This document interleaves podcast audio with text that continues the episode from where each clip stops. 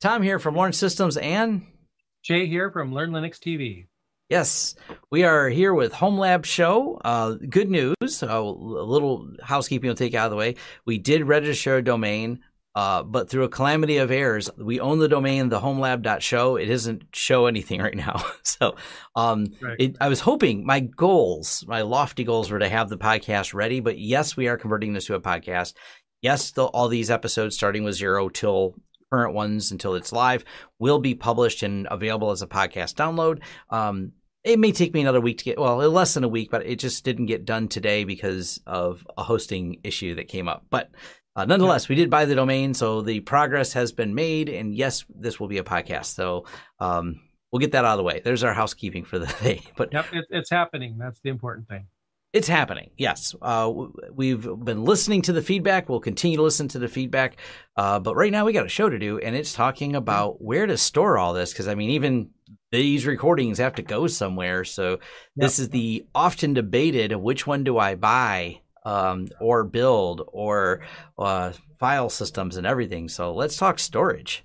Yeah, it's the one thing that unifies almost every home lab, if it if every home lab, depending on context, because you have to store something somewhere. And how many home labs have started because I want to run Plex? Where do I put all my movies? I mean, that's not every situation obviously some people are running virtualization solutions and whatnot and they want you know shared storage but you know we have to put our stuff somewhere even if it's just family photos or something yeah and the debates that go on um, i will admit and, and i'm okay i will accept this from the very beginning i'm a big fan of zfs and I'm, it's okay if you say tom you could be in a cult i'm there's a chance. I mean, I am in the cult of ZFS. This comment seems to be mm-hmm. randomly scattered around it because I've talked about ZFS too much on my channel.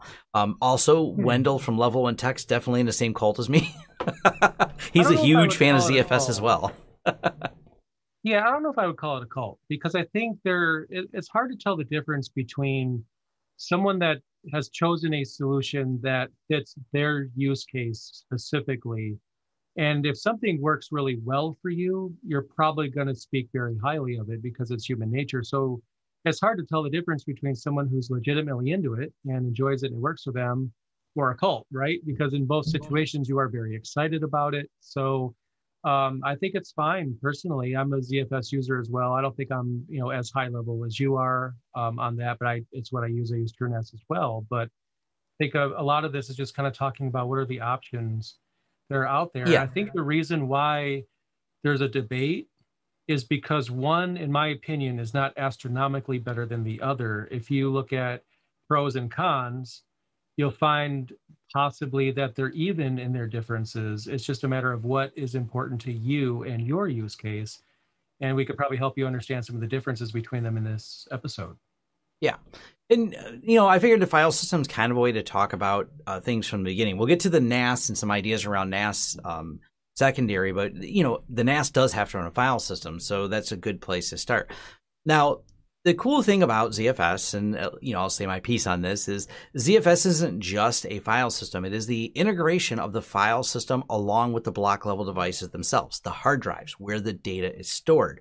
That makes ZFS a little bit different than some of the systems like the MDA MDADM RAID systems. Did I say that right? MDADM. All right. Uh, RAID systems that are in Linux because they're managing the hard drive, but then you can format it to different file systems on top of the layer. So you have two different components managing it. Um, and this can be a little bit confusing because they're like, well, ZFS just kind of does it all versus right. not doing it all. But there's some advantages when you go up at scale. Um, and we've had people that set up servers that are, you know, one of the ones, the reviews I'm working on right now is a 420 terabyte storage server. And it gets even bigger from there for some of the clients that we've done even larger servers for. Um, you become really interested in how all that data sits because you got worries like bit rot, you got worries like a lot of other functions and yeah, the, so from a high scalability, ZFS seems to be a good solution. Now swing it back the other way. Um, in Synology, so we're talking about me and Jay are both familiar with them, and they use a kind of an interesting mix because you use the MDADM RAID system along with Btrfs and ext4. They blend all of that together because um, right. Btrfs was a is a competing file system for those BTRFS. Often, I've always heard it just called Btrfs. Um, mm-hmm. but Btrfs is a system that's made to try to compete with ZFS, like an alternative option that also supposedly will do not just file system, but integrate the drives. But this is where the split comes in for stability. There's some stability issues using Btrfs to manage the drives. This is where Synology made a hybrid design of using MDADM, your Linux mm-hmm. RAID, versus the um, you know using Btrfs to it. They still get the advantages, the snapshots, and the journaling uh, functions that you get with ZFS or Btrfs uh, when you use Btrfs that has those options, but does not. Um, they do not use it to handle the drives. So I think we should probably talk a little bit more about that and break some of it down. Obviously, we've got to try not to take up the whole episode just yeah. talking about file systems, but um, I almost feel like ZFS should be considered something else than a file system. Yes, it contains a file system, but it's so much more than that. Now, when I first started, I mean, we're talking, you know, Windows NT 4 and, um, you know, Red Hat desktop before Red Hat Enterprise, ext2 file systems. Back then, if you were to ask me what a file system is, I would say, well, it, it was in my lingo back then. I would say, well, it's a, it's just a table on a hard drive where it's indexing where things are. I would have gave you like a simplistic answer that's not completely true. Um, but that was my mindset. It's just the way data is written to the disk, which is actually what it is. But when you talk about ZFS, you have tooling on there and, and intelligence that's built in. And you talked about, um, you know, disk scrubbing, like integrity checking if a, a bit gets flipped. But a file system, and this is confusing because I could say the Linux file system when I'm talking about the directory structure, but yeah. file system as far as the disk is concerned, it seems like the whole idea of what a file system is is changing a lot. They're much more intelligent now. And ZFS adds a bunch of features on it. And it was basically made famous by BSD and is still obviously there. There's some controversy I won't get into about it coming to Linux in the form of OpenZFS, which is largely shouldn't be a problem now. So ZFS is a contender. Btrfs which I've heard some people call it BTreeFS. Um, I've heard that before, yeah. and I was confused. And yeah. I, it's, the, I've heard it called Btrfs from uh, people who work at Ubuntu, so I assume they're right. it was at a, it was at the Penguicon conference. And, you know, I've heard people say ZFS. Uh, you know, we, there's different. We, we call well, if you're, three names for everything. Yeah, if you're I over in Europe, it's Z, yeah. ZFS is ZFS because they say Z is Z, or in England. So, so understanding the context, we're talking about how the drives are formatted. And that mm-hmm. is one of the important differentiators between the solutions because the underlying file system, as in the intelligence around the storage and the hard drive, is something to keep in mind. It could be as simple or as complex as you want. Maybe you could just have a simple ext4 disk on a on an Ubuntu server and you just manually set up NFS. It's a file server. I, I mean, it's a NAS. It's not a commercial one. You built it yourself is perfectly valid. You can roll your own, and that's an option for some people. And some people love that because they get full control. Other people want something out of the box, something that they could just buy, plug in, um, just set up through the GUI, through the web console. Um, and that's valid as well. Uh, maybe they like Synology. In my opinion, it's better out of the box. And we were having discussions offline that it's really great for enterprise users. TrueNAS, um, you get additional features in a different direction. There's pros and cons. So I think we could probably walk through the different solutions and then what sets them apart, and that might be a good basis. Yeah. Before we get into that, I will mention because I I seen someone mention it's in there, and this is still separate from because I I think the home lab people are more going to be in tune in this world will keep the conversation going um, with building something like a TrueNAS Unraid or using Synology. Uh, of note, you can buy enterprise level storage equipment that does have its own RAID controller. Those, I, I, don't think we're going to spend any time talking about them. They exist. Dell makes a lot of them. They have the PERC controllers. They do have a use case. They're not bad. Um, you don't get any of the fine grained controls you're going to get with, and where I see more of the home lab people having interest, like you do with, uh, like a TrueNAS system. Um, but they are valid. They're good. Uh, they're they're more what you buy is what you get. There's a lot less tweaking you do with one of those. To give you concept of how they work, though, when you buy something that's like an enterprise RAID controller, you'll have 10 drives in there controlled by the Dell PERC controller. But as far as the operating system is concerned, it sees just one hard drive. Um, that's less interesting and usually not where the it's not where you get the most performance on there. And tuning those is well, you're dealing with a proprietary controller that they had, and it's uh, I don't know. I'm I'm less than thrilled with those. What we are going to more focus on is the is the NAS solutions, right. and if you're using an enterprise storage server, you need it to be in whether you call it IT mode or pass through mode. We're talking about the operating system interacting directly with every individual drive. Um, and I know we mentioned LSI a little bit. We were talking about hardware last time, but yes, there's ways to reflash firmware. Someone said it's easy. Just follow some tutorials. It's better if you can buy them without it being flashed. So we'll leave it at that. You can, yeah. And just just for a bit of context, and and I think we have mentioned this before. You can go on eBay and buy it in whichever mode you prefer. So if you want the operating system to see that there's a RAID c- controller or not, um, depending on how you want that set up, and then the ter- the term mm-hmm. JBOD comes up a lot. Just just a bunch of disks, I believe it stands for. Yep. And um, that's important when you're considering TrueNAS because you want TrueNAS to control the disk. You don't want something else to control it. ZFS wants to be in control of it. And that's one of the one of the places where this comes in mind and where you have to pay attention because if you do want ZFS, if TrueNAS is your decision, then you probably will need to pay attention to this if you're buying yeah. a server on eBay or something yeah, it's something to look at. And the good news is, and like I mentioned last time, you you type in the word FreeNAS uh, or even like FreeNAS Supermicro in eBay, you'll find a bunch of them already configured in the mode to allow that, so you don't have to do as much tinkering. Um, you know that's handy that because there's enough tinkering you'll do trying to figure out. Because the next question is, how do you set all the drives up, or what's the most optimal way? And boy, that's a tough question to answer. But let's. It really uh, is, yeah. It, it, I mean, one way we could think about it is several scenarios. A you have a desktop lying around. B, you want to buy something like a um, commercially supported device, or you want to buy a server that can help differentiate the scenarios a bit. And because um, you can just install TrueNAS on a device, buy something with TrueNAS built in, buy a Synology, QNAP, Drobo, um, whatever you want. Um, and that's really up to your use case. Yeah.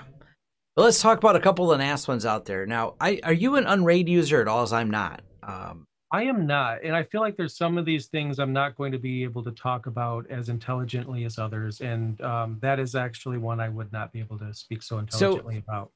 I've dealt a little bit with it just, you know, from client interactions. And so I'll mention I have no problem with Unraid. If you really like Unraid, there's a couple really good channels that have more in depth tutorials uh, on that. It's not hard to do, do a quick YouTube search for it. Um, I think Unraid's really popular. It was made Linus Tech Tips probably really threw it up there in the popular world because it's a great solution um, for a lot of use cases. The things I don't like about Unraid as much is it does not, to my knowledge, natively right now, there's add ons I know uh, support ZFS, but the advantage you get is the fact that without using ZFS, it has more expandability to just add more drives to the unit.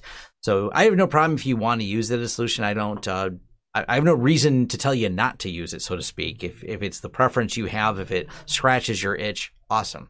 What me and Jay definitely know a lot more about is the two other ones we want to talk about, and that's going to be TrueNAS, um, which is formerly FreeNAS, but TrueNAS and Synology.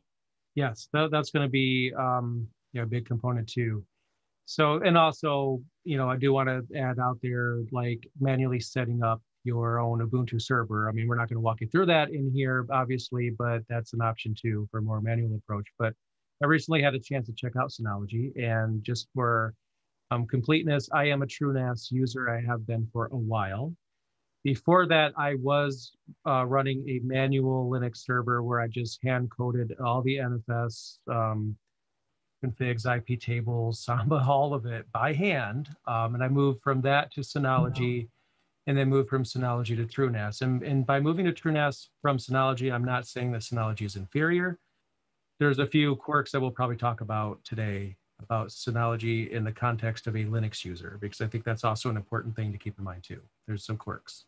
Yeah, the Synology does make, and I, I get it depending on how deep you want to go. From an out of the box configuration, Synology is relatively easy to use. They're plug in nature. They're kind of I like their UI. It's very intuitive. I would say it's very um, it's in a browser, but not like a typical browser menu click. Like it's got draggable right. windows for those of you that haven't seen it or watched any of the reviews. Has your review been published yet, Jay? It has not. It's been recorded. I'm a bit behind. I still think it might land this week. I have a video where I'm going over Open Media Vault, another option. In fact, this is it right here. Um, this will be in the, I'm editing it right now in the queue. I'm going to talk about how to build your own um, Open Media Vault server with a Raspberry Pi and a M2 storage. That's this week. Synology this week as well. So I guess on my channel yeah. it's last week pretty much. I yeah, I have a few videos on it, but their their interface leads it to be relatively easy. The other thing that's really you know easy for users to get started with when it comes to Synology is going to be the fact that they offer easy expansion of I only have the money to buy three discs now. And you know, uh, constraints, monetary constraints are really a big part of home labbing because uh, you're often not in the later parts of your tech career. You're in the I want to get started in tech. That means um, I don't have that money just to run out and buy 10, 16 terabyte drives and build it, right? um, Synology yeah. does do a nice job of letting you buy the basics and then grow into it. That's uh, definitely an advantage if that's like one of the check boxes that you're really looking for um, I would definitely go say yes on Synology. Also, yeah. uh, they're kind of almost like a one-click install. Their application store is extensive. There's a lot of things built into Synology that are make it pretty easy to get going right out of the box. Like this, you run through a little application list, click this. Oh, I need to, I want to back up my PC, um, my Windows boxes for my family. Cool. They have a complete native backup computer system built right in that stores it right back to the Synology uh, that even has a whole bare metal restore. Um, there's a lot of that functionality that even for home users we've seen is awesome. And especially if you're playing with home labs, you want to be able to uh, tear down machines and rebuild them quickly Synology has that way on there. You want to back up the kids' PC because they're going to click on something, and you would yeah, love to be able yeah. to restore it right back. Um, and yep. it's not that you can't do that and use TrueNAS as a destination. It's just like I don't know. Have you used backup PC and some of the ones integrated in TrueNAS? They're not as intuitive. I, I have not, but I did get a chance, and this is going to be in the review, so I'm giving it away. But um, the Docker integration is fantastic in Synology. Like I think my complaint is that it's too easy. Like it is so good. Like you, you can download the image, you can run a container from that image, you can have it always running. There's a checkbox for it. And since Synology is a storage device, adding storage to the container is easy to do. So you could basically create a um, shared folder in Synology. You can mount it to the container so the container is able to write its configs to something and then view could view the logs for each individual container in the same menu. And the reason why I say it's too easy is because if you are studying Docker, it's going to completely abstract how it works underneath the hood. But maybe that's okay because maybe you want to run containers and you don't really care how it works behind the scenes. But if you do care, you could uh, explore that further on another machine. But their Docker support is really good. I was actually very surprised by that the way it just pulls right from the Docker repository. You know, I sing a lot of praises for Synology because it really, like Jay said, do you want to know how it works? Is this what your home lab goal is? Or is your home lab goal, I just want to run Plex and be in control of my media. I want it to not have that reliance on third party services, but I'm also not a technical person who wants to know exactly how Docker maps storage or how Docker maps networking, um, because they do. They make an interface on top of it that like Jay said, it's a few clicks, and next thing you know, it's just working. Um, the, yep. you know, you can run run through a wizard next and yes your way into uh, having a Docker image, and I don't see that's necessarily bad. I think it puts technology in the hands of people at a faster rate. So the overall on that is still a pro on there. I think it's true that Synology has, for a beginner home lab user, the most ability to potentially become your only thing. If there's someone out there that wants only one device, they want a device that, let's say they want to run Plex and they want to have storage for the movies. I don't know how well Plex runs on this Synology, so I can't personally speak to that, but you probably can do it.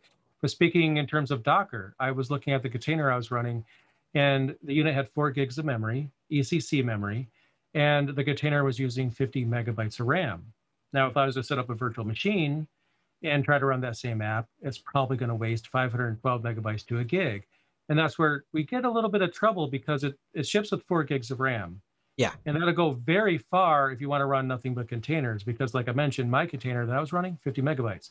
But then if you're wanting to run a bunch of VMs, okay, now we're starting to little get a little constrained here. So, but you could expand the memory in these units. I think the one I reviewed can go up to 32 gigs. Is 32 gigs enough? Well, I don't know. Are you running Java apps?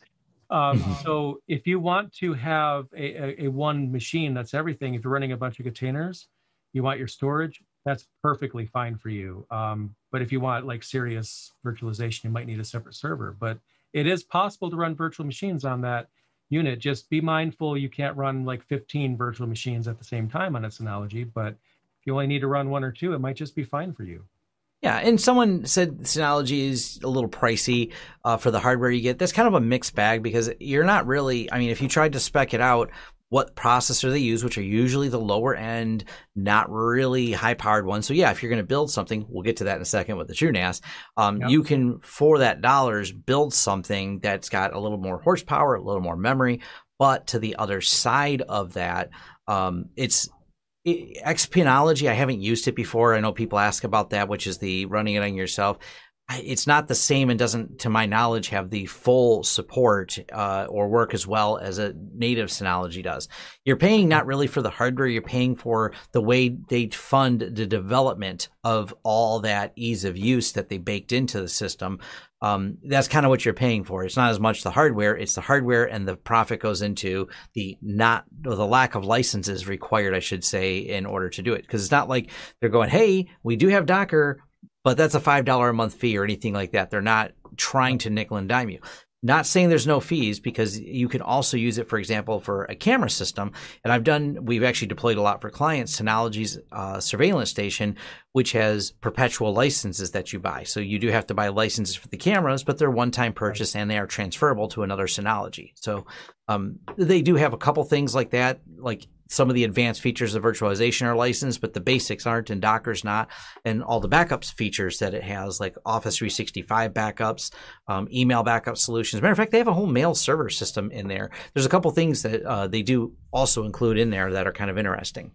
I think it's everything but the kitchen sink is what's in Synology. But I actually, speaking of price, I compared it to the TrueNAS Mini, the base model so the unit that I re- that I reviewed that's going to be on my channel, I think it retails at 7.99 for the Synology that I reviewed. And again, it has four gigs of memory. So the base model TrueNAS Mini has eight gigs of RAM. So it's four more gigs of RAM than the Synology at the same price. However, you also lose two drive bays at the same time. So yeah, weigh what's more important, memory or having those extra drive bays. And with TrueNAS, of course, you could build your own or you could just buy a TrueNAS Mini if you'd like. Um, there, there's a few options, but if you have something lying around like a spare server, a spare desktop, if it's up to the task, you could actually just install TrueNAS on that device. Yeah. Now, the the last comment I'll probably make on Synology is the the um, wattage is probably uh, kind of another one more to the Synology side. When you buy a complete device like that, you take the guesswork out of building now, some people are going, you're taking the fun out of building because I like yeah. building things and tinkering with it. Um, but there is a, another class of people that go, I'm here to learn software development. I don't have time to learn why uh, random reboots are happening. So there is a little bit of advantage of buying a complete you know this software works with this device. Low wattage. Their fans are generally quiet with their desktop units. Um, specifically, they're really low noise. So you kind of get that. It's because someone even commented like their Synology idle is like using twenty or thirty watts. Like, yeah, that's normal. that's they're yeah, yeah. So there's and, uh, definitely. Um, that's kind of the last thing I'll have to really compliment on Synology. and it is true. And to be fair, you can achieve that similar thing with TrueNAS, but you do have to put a little bit more work into it. The one behind me, which is in my rack behind me, the blue one, is a TrueNAS server. It takes about 50 watts of power, somewhere between 50 and 60 watts of power for the whole thing. And I achieved that because I put a lot of research into the parts. It, it wasn't like a, oh, I'm going to buy everything right now in 15 minutes. I took some time. I, I don't know if it was a week or two. And also, I have the time because I'm going to make a video about it. So it's in within my best interest to really make this work. But someone might want something turnkey. Synology is great for that, but you can achieve that with TrueNAS. But like you said, Tom, you have to really pay attention to what you're buying and compatibility in that to make that yeah. work. Yeah. So now let's talk about the fun part. Let's build a true NAS. And this can um, cross over to Unraid as well. The hardware that you choose for this, whether you want to build it on an old server or you want to build the hardware yourself, you know, either way, there's uh, definitely options there. But it comes down to picking the hardware this is uh, on, on the TrueNAS forums. I, I do like they have a whole dedicated section of the forums called Will It. I think it called it was called Will It FreeNAS. I think it's called Will It TrueNAS now. They've been changing names, um, yeah. but it was kind of where you could ask the questions of what cards to use and things like that. And I'll, I'll give a big shout out to Serve the Home. They they've been doing a pretty good job of keeping this up to date. They kind of keep a list of recommended popular hardware to build if you're going to buy parts.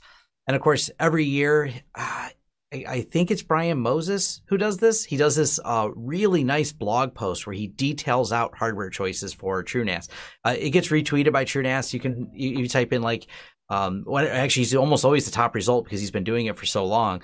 Um, uh, we can leave a link later in the uh, descriptions, but either way, it's there's a lot of different guides out there for building your own. You can even if you don't want to buy something from iXsystems, and you, you know, they do sell like their TrueNAS Minis, which are turnkey complete. So there are complete solutions. You don't have to build everything your own. And if you go to the enterprise level, iXsystems offers and um, you know really high end custom made servers, and we've we're a reseller, so we've actually sold some of that equipment as well. If you want, you can just look up the specs and the hardware used in like the TrueNAS Mini, and yes, it is loosely based on, um, well, not loosely, it's a very slightly modified like Supermicro system. So yeah, you can go ahead and go there, get that type of system, and buy those same motherboards, buy those same parts. I think Supermicro makes a case that's almost it, they OEM it for iXsystems or something like that because it's about the same case, mm-hmm. but it doesn't have quite the same branding. But it's still mini, uh, a nice small case with a bunch of removable bays.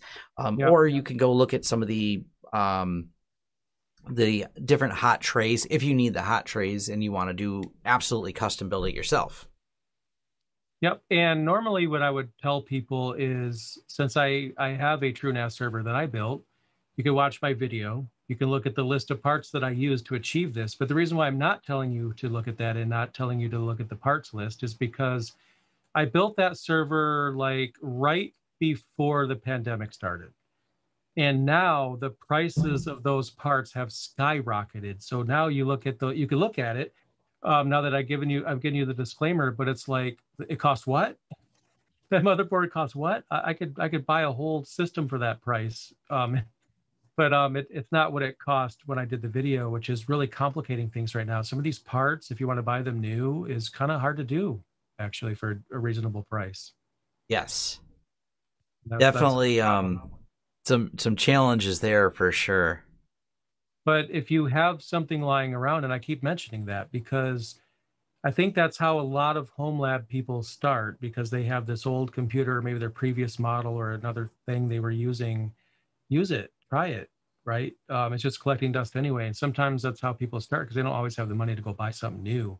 If you yes. have something you could try it out. If you have extra hard drives i mean that could be something where Unraid would shine if you have like uh, you know I have a 500 gigabyte drive here I have a one terabyte here and a two terabyte here or whatever you have. They're not all the same. They're all different. One's 50, you know 5400 rpm the other 7200 so even the speed is different. And I'm pretty sure, isn't it true that Unraid is, is what you would want to use in a situation where you have unlike drives?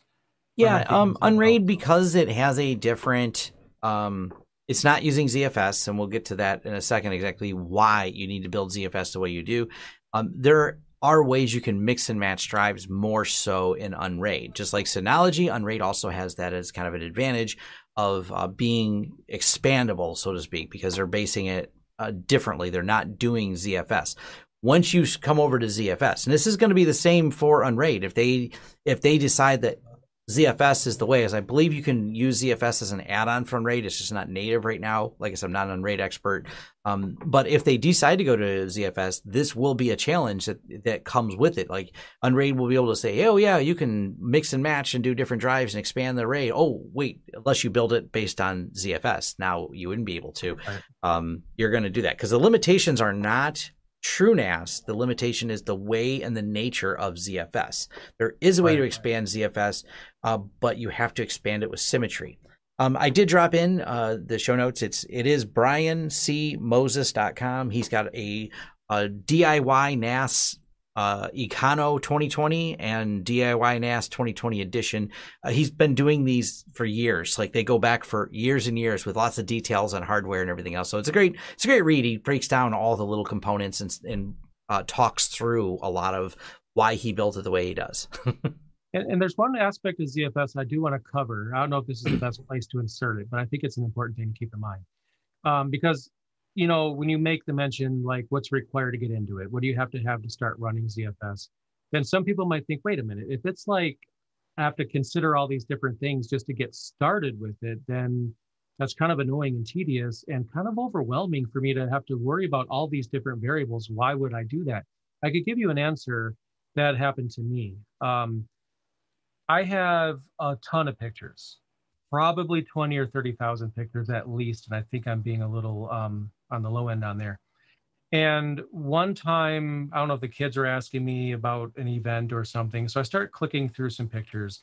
And in this one folder, I had like 30 pictures, and two of them were distorted, completely just horrible. You couldn't even look at them because they were just completely corrupted. Now, the thing is, when did they when did those two pictures become corrupted? I don't look at the at these full at my photos every day. I might look at them once a year, maybe once every two or three. It could have been that these files were corrupted a long time ago. I didn't know. I went to go look at these pictures and I can't view a few of these. So what did I do? Well, I did what every new home, home labber does. I overcomplicated the heck out of it. A friend and I wrote a Perl script. And what this Perl script does is it does an MD5 on every single file on the file system and it writes it to a matching text file and if the MD5 is different the next time it runs, and let me tell you, it takes days for this to run, it'll send me an email say, uh, yeah, the MD5 is different on this file. Of course, that is the hardest way to do it, but I was yeah. we were proud of this Perl script. It was so cool. But then looking at ZFS, it has the ability to find this kind of thing and uh, help with bit rot when things are sitting idle on your file system. And when you have pictures and memories, what do you do? You can't view every single photo every single day to make sure that it hasn't, you know, had an issue. You need something that's going to help you check the integrity. So in that case, ZFS, however complicated it may or may not be, might actually be worth considering. Yeah, and this is one of those uh, use cases. So, you know, even for me personally, um, my data collection days go back to the 90s. I still have bringing forward. I got, I, if you can remember, a Sony Mavica camera with a floppy disk in it. Yes, I had one of those in 1990 something, late 90s. And yes, I still have all the photos I ever took and stored them. Now, back then I didn't store them on ZFS, but now I do. I've been carrying forward data for years. I don't really look at that data too often, but it's kind of cool the fact that I can. Um, and once in a while, I'll feel maybe like going down memory lane and looking at old Sony Mavica pictures. But right. what happens is the bit rot, and we've dealt with this with our commercial clients, especially in the film industries. They produce very, very large files, lots of content, lots of assets, as they always refer to them. That asset block they create. And we actually have a client that uh, produces high end commercials like that you've seen on television or wherever they commercials are displayed these days. Um, they produce these and sometimes they want to modify or respin a commercial, but not spend the time reshooting it. And it may be a year or two later before a said company wants that asset reaccessed. Um, this has been the case. What's gotten some of them to switch to things that are ZFS based because they're going, yeah, we bought this proprietary fifty thousand, hundred thousand dollar storage server, and yes, that's the kind of prices they're talking on these. And it was unable to retrieve a fully working, functioning asset. They had to reshoot things, and like the cost of reshooting was expensive, or sometimes not as possible and they're supposed to be the stewards of this like the contract isn't just do this commercial and you're done it's hey we're going to ask you after you shot all this footage to produce a series of commercials over time so there's some real risk yeah. that comes in there uh, from a scalability standpoint and like jay said checking all those files that is something zfs does a good job with its scrubbing to stop bit rot so while the complexities of ZFS make it kind of unattractive for some people. The unattractiveness of losing long-term data is very much there. Now you can expand ZFS. That's it, it's not hard as is many people make it sound, but you can't willy nilly randomly grab drives and expand it. Um, I've got some videos I've done on this about expanding uneven VDEVs. So when you're building the pool, the pool is where all your data lives. And then the pool is built on VDEVs. VDEVs are groups of drives. And just trying to keep it as simple as possible. Someone's going to be pedantic and say, I'm not explaining it enough detail, but I'm trying to keep it simplistic here. And right. as long as those VDEVs are kept symmetric. So if I have a VDEV of five drives, and I have five extra bays. Perfect. Later, I can expand and add five more drives. I can't add four and I can't add six. I can add five more drives. And if the first VDEV was RAID Z1, the next one has to be RAID Z1, not RAID Z2. Or you have to rebuild all the data, move all the data somewhere else, regroup the drives, pair them back up, and bring it all back in if you want to do it differently. But they can be expanded. It's just a little bit trickier when you're doing it. Um, so it takes a little bit more careful planning. And an example is going to be we we just quoted a company, another uh, company storing a bunch of storage uh, for uh, movies they're creating, or specifically a sporting event. And the way that quote works is they know how many drives they need now, but they want to buy some of those drives later. So we bought a system and we're going to leave half of the bank empty so we can expand it later and expand it without having to do a full reset. So it's able to buy a chassis cost is a little bit higher because it has expandability, but these are the kind of planning that you need to do when you're building out ZFS. Just a little bit of forethought on there. Now, the fun part, as me and Jay will definitely attest to, is the tinkering you can do once you build your TrueNAS system. You have really great level command line access. You can build iSCSI that's going to be at high performance levels. You're going to be able to build NFS shares for your virtual machines. You're going to be able to um, use the ACL system tied to Active Directory if you want to go that crazy in your home lab. Not every home lab does Active Directory, but there's a reason they do because maybe your job entails using yep. Active Directory, so it's a good learning thing. Yes, you can incorporate it. The latest TrueNAS has lots of ACL options for granular control of permissions um, and mixing them all together. So you can have some iSCSI over here, you can have some uh, Active Directory controlled permissions over here, and it's just kind of a there's a lot you can do. It's very extensible. Yep. And I think, yeah, the tweaking thing has been a lot of fun for me. I, I mean, the snapshotting capabilities and the data stores, like the data stores are great because you could separate logically your storage however you'd like. Like I have a media data store, and inside there, I have a videos data store for the movies, and I have a um, music data store for all my music. That's where all my Lacuna Coil albums go, for example. Um, I mean, I can go on. And then I also have a Syncthing data store. Inside there is a documents data store, and I have one for projects, one for downloads, and I can go on and on and on. I even have one for my RetroPies. I have data stores for those. And the way that they're they're logically separated is great. You can snapshot those and come up with your own snapshot schedule, weekly, daily, hourly, however. So you could go back to that point. And what's really cool is you can you don't have to overwrite the snapshot to the the source. You could actually create a new data store off the snapshot, fetch the file that you, it was missing or that you accidentally deleted, put it where it needs to go, and then delete the copy. And anyone using it will not even notice that you were even doing maintenance on it. Yeah, the snapshotting in ZFS is one of the really powerful things that make it just a wonderful system because you you got sure back it up. Everyone should be backing up. That's not uh, in question at all. Hopefully, you know, because RAID is not a backup. RAID is resilience. All right, we got that out of the way. But the uh, snapshot system is really fluid and it allows you to um, very simply go through and say, all right, this is the file system as it existed at this snapshot, and this can be automated in the system. And then you could always so quickly roll back to it. And because everything of the way ZFS works is copy on write, um, it's got a really nice way that it just instantly can spin that up. I mean, there's like no delay. You're not watching it spin for a long time. And like Jay said, you can fork a snapshot to be its own thing. So you're like, I need to see a slice of what the data looked like three weeks ago. And, you know, yep. so I can jump backwards three weeks, but leave my current data completely intact, get that piece I needed out of there, and then destroy that and not have to worry about it. Or, like you said, you can even build it as a, another share somewhere else.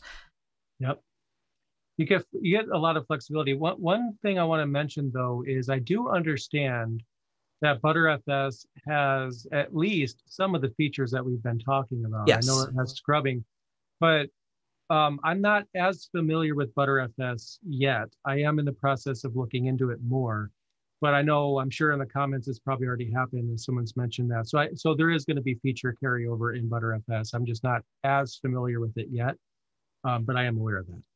Yeah, and and it's worth mentioning. Someone said Synology does have data scrubbing as well. Yes, they do. That that is a function that you can turn on on a per um, share that you do in Synology. So it's not that they are devoid of all these functionalities, but at scale, I really do feel. Go, go back to that very first comment of Cult of ZFS. ZFS, I think, does it better. So uh, right. argue with me in the comments on that one.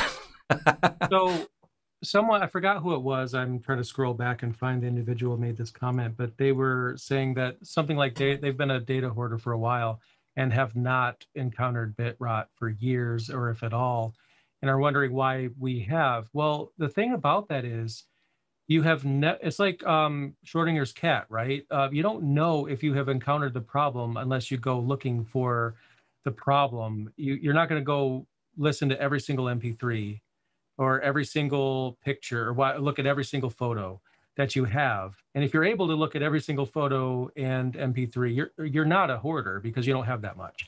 So when you get a lot of stuff, you're you may not know until oh yeah that picture is corrupted. And when i open it it's just a bunch of random colors in this one area. That doesn't look right. I, that's not how i remember this picture.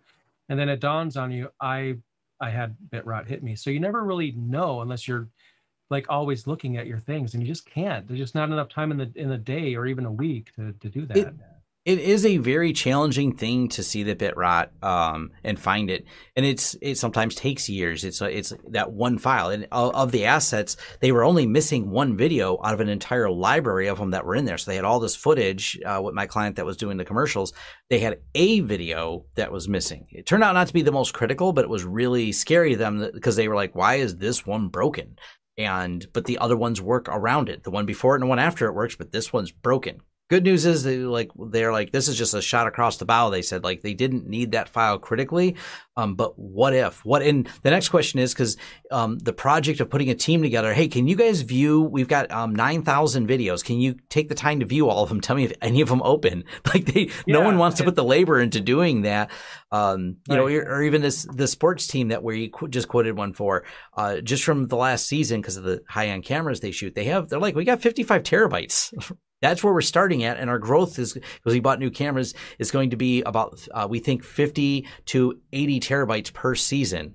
So we want it to last five yeah, years. Yeah. Plan for so what that. What would that look like, though? I mean, if you're watching a video, a short video, uh, you know, something that's 30 seconds long, if you have distortion in that video for a second, you might notice it. But if you're looking at a movie, are you going to notice that distortion? What if there's a lot of action and it's like a highway chase scene or something, you're not going to, you may not notice, but if it's a really huge problem, like Tom said, it doesn't open, yeah, of course, you got a big problem. But if there's just some little distortion in there in a video, it may not be as apparent. But if you're looking at a photo, which is a still, I think that's the most obvious one. And I had this one issue where, you know, I'm a retro gaming collector, as a lot of people know, and I have like 800 games or something like that. And I like to have a digital copy of the game. So I have a ROM. I'm not going to make this a, an emulation discussion. But I, for years, was not able to run Super Mario All Stars. And I'm like, well, this game has, I don't know, something is crazy with the ROM or something like that. I just wrote it off. And then one day I'm like, I'm going to re download this game. Why not? Oh my God, it works. For, for years, I just assumed it was just hard to emulate that game. No, there's just something wrong with this copy of the game that I've had for five or six years I just put it down to emulation is hard sometimes. But no, that's not what it was. It was right. rot. So, but yeah, it's definitely a concern. It's not going to happen everyone, but uh, as you start accumulating massive amount of data, you you are playing a statistics game. But right. now let's get back on topic of storage servers and NAS servers. Um, now, both Synology and uh, FreeNAS, TrueNAS, do support backups of things, including cloud backups. This is actually probably something to really consider. And I, I want to bring it up because that data center uh, event that happened at OVH last week, um, that, which is still going on this week. yeah, the big fire. Um, yeah. One of the things that I'm working on is some new videos on this. And one thing that's really cool is it's not just about backing up what you have. Sometimes the opposite is true of using these devices to pull all your data back because maybe part of your lab lives in the cloud and uh, you. Then you know rely on the cloud provider to back it up. This is something where you have a lot of flexibility with your TrueNAS systems, not just in the jails, but they actually have quite a few different cloud providers they support for both the ingress or egress of data. They even have ways to attach it to Google Drive, ways to attach it to OneDrive uh, to be able to, you know, uh, put that on there. Oh, and someone did ask if your ROM was bit rot. That that's kind of a question we don't know. Um, yeah, we don't. We, we you don't always know. It's almost like the classic, my motherboard doesn't work. Um, could it have been um, an electric, like a static shock? I don't know. I tried everything else and it, it just doesn't post. Maybe I accidentally static shocked it. I have no idea. Like, what is the root cause? But was a picture example I gave. Yeah, for sure. I, have seen that picture a, a handful of times. It was fine. All of a sudden, it's not. And the problem with that is you always have like like cycling backups and snapshots. But if you don't know that you have this problem, then your snapshots are going to age out and you no longer have a snapshot from whatever time period that picture was not corrupted. And then it just ages out of your storage. So that's yeah. kind of the problem. Mm-hmm. So the the talk more about free uh, the FreeNAS TrueNAS. Now, the other flexibility I think that makes TrueNAS really popular is the fact that you don't have any license fees at all attached to it. You know, I mentioned that with Synology.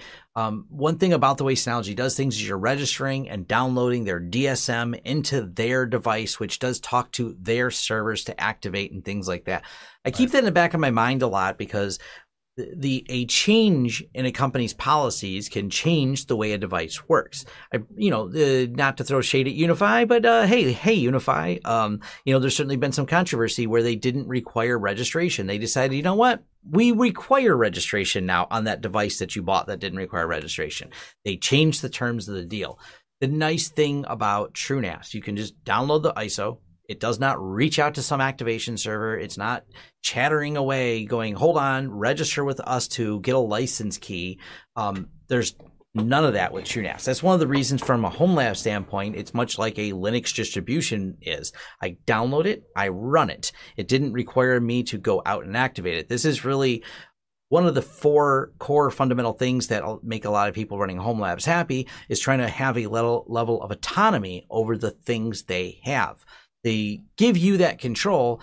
And, you know, this is like XCP-ng, like we talked about last time with hypervisor. Same thing. They're like, take it. Here's all the code. It's not reaching out. It's not phoning home and activating special accounts. It's here. Here is the XCP-ng uh, stack. And the same thing. TrueNAS follows that uh, very much the same. They're like, download and do what you want with it, essentially. Like, block it off from the internet. Doesn't need access to make it work. Um, that really pushes it on the home lab side to giving people that confidence um, that if there was a policy change in the future at some company, someone decides to change the way TrueNAS is produced and decided they should have a registration. One, the project would probably get forked and become unpopular. But two, the version at least you have now will not do that. It won't change the version you have. Um, that just makes me feel a lot more comfortable. Um, I, I, think a lot about, uh, and I know this is a popular topic among, if you drew a Venn diagram for people that are privacy oriented and home lab builders, there's a pretty good overlap of uh, those people because we want autonomy over our data. We want to decide what's done with it. We want to decide how these tools should be used.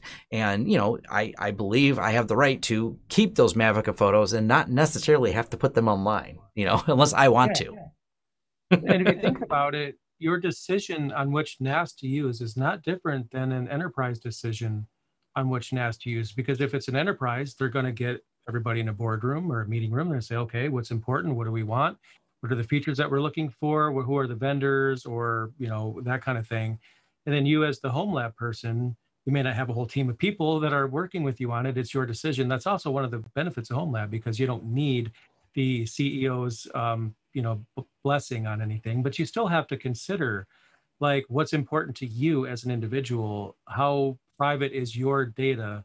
How bad would it be if it was gone? How bad would it be if it was accidentally exposed? And do you care that there's a company that's on top of that solution that some CPU cycles are sending information their way, does that bother you? And you, as the individual, will make that decision because it is your decision to make. And that's why it's a debate because there's no clear one way to go. There's all these different factors that you have to uh, choose between. And it's just like mm-hmm. an enterprise, they do the same thing. Now, let's get on to a couple ZFS myths. I, I think this is um, I, I have a, uh, if you type in like ZFS torture testing, I have a video on my channel about this where we show how portable it is and how resilient it is. Um, but that also includes the fact that no, there, ECC memory is always better. Don't get me wrong. I'm not saying you shouldn't use ECC. I'm saying you do not have to use ECC. And this is what people keep trying to say is that you have to use it or you'll end up with bit rot. And it's actually not true.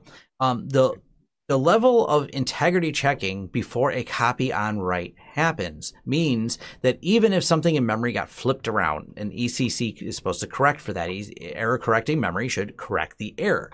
And it is better that way it does do the error correction. But if you don't have ECC, if a checksum is reached when it tries to write something to the drive and the memory has some type of brokenness in there, the likelihood that the memory would only be broken for a single bit inside of something being written to the drive that would somehow then also pass a checksum because each copy on write has a checksum to make sure and verify that every write happened um, is just you go play the lottery, um, you're more way more likely to win a lottery than that to happen. And I've covered that by shocking and pulling memory out of a running motherboard, showing there is some challenges. Now, granted, if you're running a scrub, um, pulling the memory out can potentially cause problems, not because of the ECC, because you're taking and pulling memory and writing it. If you did it enough and you lost enough pieces of a journal, yes, eventually you could break it but you it's not an absolute. You can run a reliable ZFS system. Also of note, in the last 25 years I've been in tech, memory errors do not account for as many problems as they used to. Memory's just more reliable now. So um, I, I yeah. you know, as much as if you can afford it and if the option is there to buy a higher quality ECC memory, not stopping you, there's nothing wrong with it, but it's not an absolute requirement. You can build a system with without ECC and it's still works. yeah, and that's about pricing too. That that's one thing I often tell people if they're buying a laptop, a server, a storage unit. Um, they might say, and this is this is valid, you know, but but if I went with this memory, this feature, whatever, it's two hundred dollars more. Yeah, it is. Do you have to buy it right now? Could you save yeah. the extra two hundred dollars in a couple of months? Can you wait it out? If you can, and you, you can just save up some more money on top of it and treat it more as an investment, I think that's valid. Why not? Because it's important. So I understand, yeah, I have the money right now, especially with the stimulus checks coming. We got to spend it all. I'm not saying that's what anyone's going to do, but yeah. um, if, if, it's literally down to a couple hundred dollar difference, just wait a little bit longer until you save that yeah. extra money and make sure you're getting all the features that you want and you're not skimping on something that you really could take advantage of. And I'll, I'll also say uh, the the other myth related to memory that just comes up persistently is someone said for rule of thumb, you need X amount of memory for each TB of storage. That's a lot fuzzier. That's not exactly true. There becomes a point of diminishing return. So even if you have a 500 terabytes or more server does not mean you need a roughly um, 500 gigabytes of RAM. That's just not um, what, what, the way it exactly works. Once you have the operating system overhead, yeah, it's like hey, if you can afford more memory, yeah, don't worry. It's RAM, yeah, for sure. Yeah. So the nice thing is, if you um, if you have memory, once you have the operating system covered, and I even have uh, one of my systems I've, I've running, I've done some review on, is one of the TrueNAS Mini X's that is running with eight gigs of RAM but 40 terabytes. And yes, eight, not 16 gig, not 24 gig, eight. You heard that right. And it works quite well because one, I'm not sucking up memory with a bunch of jails because there's not a lot of memory to suck up for jails. Uh, the other thing it's not doing is much caching. Now, the advantage you have with memory in ZFS, there is a certain amount of overhead it does have. But once you get over 16 and 24 gigs, if you look, and they've done a nice job in TrueNAS of presenting this better, because uh, I've seen people in the past thinking that they had a memory leak when they look at the memory going, oh my gosh, it used up all the memory. I had 32 gig, then I bought 64 gig, and it used up all that too. Uh, ZFS is um, not wasteful of memory. It actually goes, well, I'm going to cache it. I don't know if you'll ask for this file again, but you asked for it once. Let's cache it. And you ask for it again. I'm not doing anything else in memory. Let's cache it. You get a lot of speed advantages. And actually, it, when it comes to caching, this is somewhere where your money can be more well spent is in having a little extra memory in the system versus a caching drive.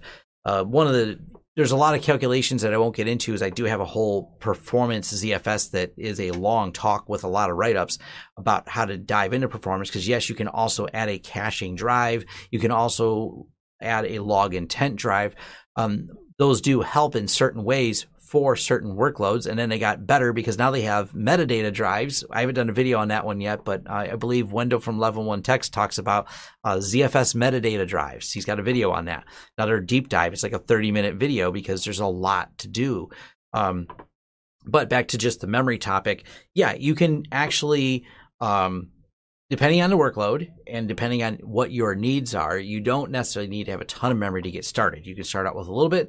And in the case of my one at home with eight gigs of RAM, that runs a 20 uh, terabyte storage for my son for all of his Steam games. So his computer connects via iSCSI to a TrueNAS, and it also uh, uses I use it for a few other things around the house just to store some data at home, backups and things like that, offsite backups. But uh, yeah, it makes for a great 20 terabyte uh, server, and it actually performs quite well with one a one gig interface and 8 gigs of RAM, and it's a dual core system. Yes, dual cores, not quad, not.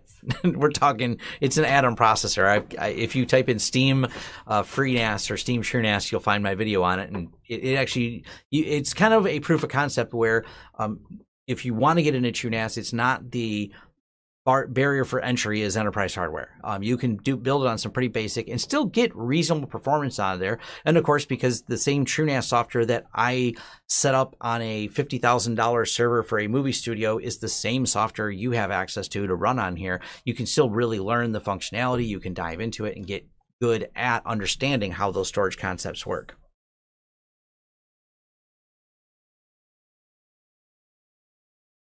We lost you, Jay. Your sound went. Oh gosh, my oh. sound went. You know that that that mute button. Uh, yeah. Gosh, nowadays. uh, but no, I mean it, it's a it's a great point, and especially like using something like this for a Steam cache. I mean that's that's just pretty smart.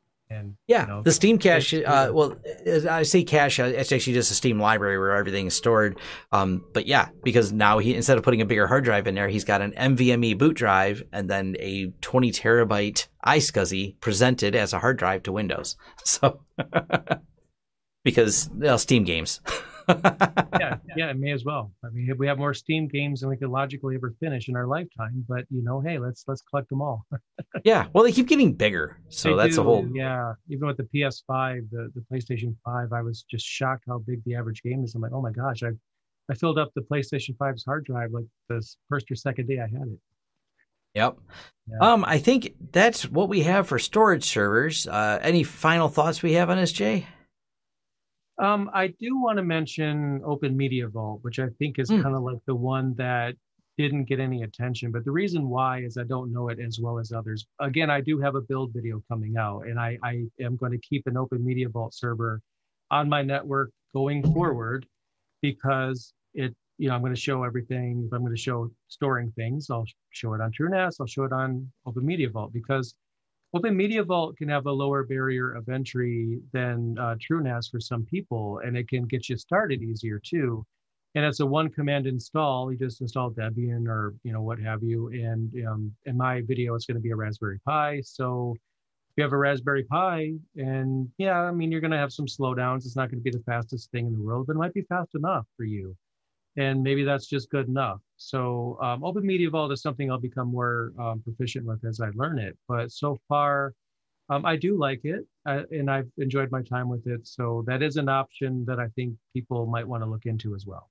You know, I I think uh, too. There's probably a separate episode we would do because um, it's like the interesting use cases for those people that are going. You know, I just you guys talked about a lot of speed and a lot of fancy stuff, but um, Open Media Vault on Raspberry Pi, I've seen a few different uh, people doing builds on it. And what's interesting to me is like you can now in general uh, build a really low power. There's a couple companies selling some kit that uh, allows you to uh, throw a few hard drives together with a Raspberry Pi and make something that is is create lower wattage than probably Synology and uh, run something like Open Media Vault. And by the way, be, someone may ask, can you run TrueNAS on something like Raspberry Pi? And the answer is no, not at all. It's just not compiled to run on ARM, but Open Media Vault does have an ARM option. So uh, it is it is more of a micro home lab. Is is there another series called micro home labbing? um, I don't know because if we say that too many times, people say yes, you need to do that too. Yeah, you need to we'll, uh, get on that. I'm just going to say micro home yeah. labs are a subset of this. So when we do uh, some home lab on Raspberry Pi, we'll we'll add the word micro home lab in there because that's probably a good way to oh. describe it. That being said, I did just buy 10, I'm not kidding, 10 as in 1010 Raspberry Pi 8 gig boards. That is, and that is shipping to the studio. And it's going to be a 10 node Raspberry Pi Kubernetes cluster. And of course, I'm going to show the power usage after I build it. It's going to be in a cluster case that actually has 12 layers on it. I'm going to have one as the, um, you know, the master node, and then probably a storage one as well, because it's it can slot 12 Raspberry Pis is ginormous. I can't wait to do this video. So as soon as this stuff comes in, I'll have my own micro home lab. I guess you could call it that. You don't have to have um, Kubernetes on each single node. I mean, you could have like a five node Kubernetes cluster and then some other Pis that do other things and, you know, or not even Kubernetes at all and just have individual servers on each. And they have yeah. your web server as one and your storage server as the other, any way you'd like. There's a, I really think you know, Raspberry Pis are going to get even bigger. I think people are going to be competing at some point with what they can get away with on Raspberry Pis with as little power as possible. And I, I think that's a great thing to, to try to do. Yeah, I think we will do an episode on that, just uh, throwing that out for the audience because uh, is is like Jay says, one of the lowest cost ways to get in there. Um, you can learn some of these functionality, learn yep. some of these things right on one of these Raspberry Pis, and it's uh, way cheaper than about any other hardware to to get started. We we actually I won't digress too much into that. We we also talked about that in the virtualization at the end of the virtualization yep. show. We have similar discussion about building stacks of systems with Raspberry Pi. So I think it's going to eventually just lead to an episode about them. So I, I can see that happening. Yeah. Yeah. So all right. Well, um, thank you guys, everyone who showed up. There's quite a few of you here on the live stream. Looks like we had uh, 333 people. If everyone could bash that like button if you're here, if you're listening to this when we get the audio um, published and we have the podcast done, that'll be at um, thehomelab.show. We the domain has been purchased. If you're going there at this moment, I'm saying it on March 17th. There's nothing there, but yes, we're working. We'll by by the next episode, we should have our podcast out. So we're, we're kind of both pulled in a lot of different directions. Yeah. And we have me, me and Jay do a lot of things. To the thing. It's like, oh, new shiny. No thing. Yeah. New shiny thing. and somewhere in between me and Jay yeah. both have uh, jobs where we work in the tech industry. So there's between the content we produce, this show, and then everything else, it, it it's a lot. And we got to find time for games, you know. oh, yeah, for sure. Got it. Yeah. So thanks everyone for joining. Oh, oh, good. I 123 likes now. Thank you, everyone. So uh, they're just now hearing it because I know there's a delay. So uh, if some more of you can click that, that'd be great. Uh, we'll see you guys next Wednesday. We we had to move the time this time, but we'll we'll try to put it back to the other time earlier in the day, and we'll get the notice out sooner. Um, there were a series of things booked earlier, so we couldn't do it at the same time uh, we did for the other ones. But stay tuned and check out the website for more details. Thanks. Thank you, and also subscribe to our channels. Oh, that too, yeah. Subscribe to our channels. Easy to find. LearnLinux.tv and, uh, well, you're already on this channel. Yep. LawrenceSystems.com.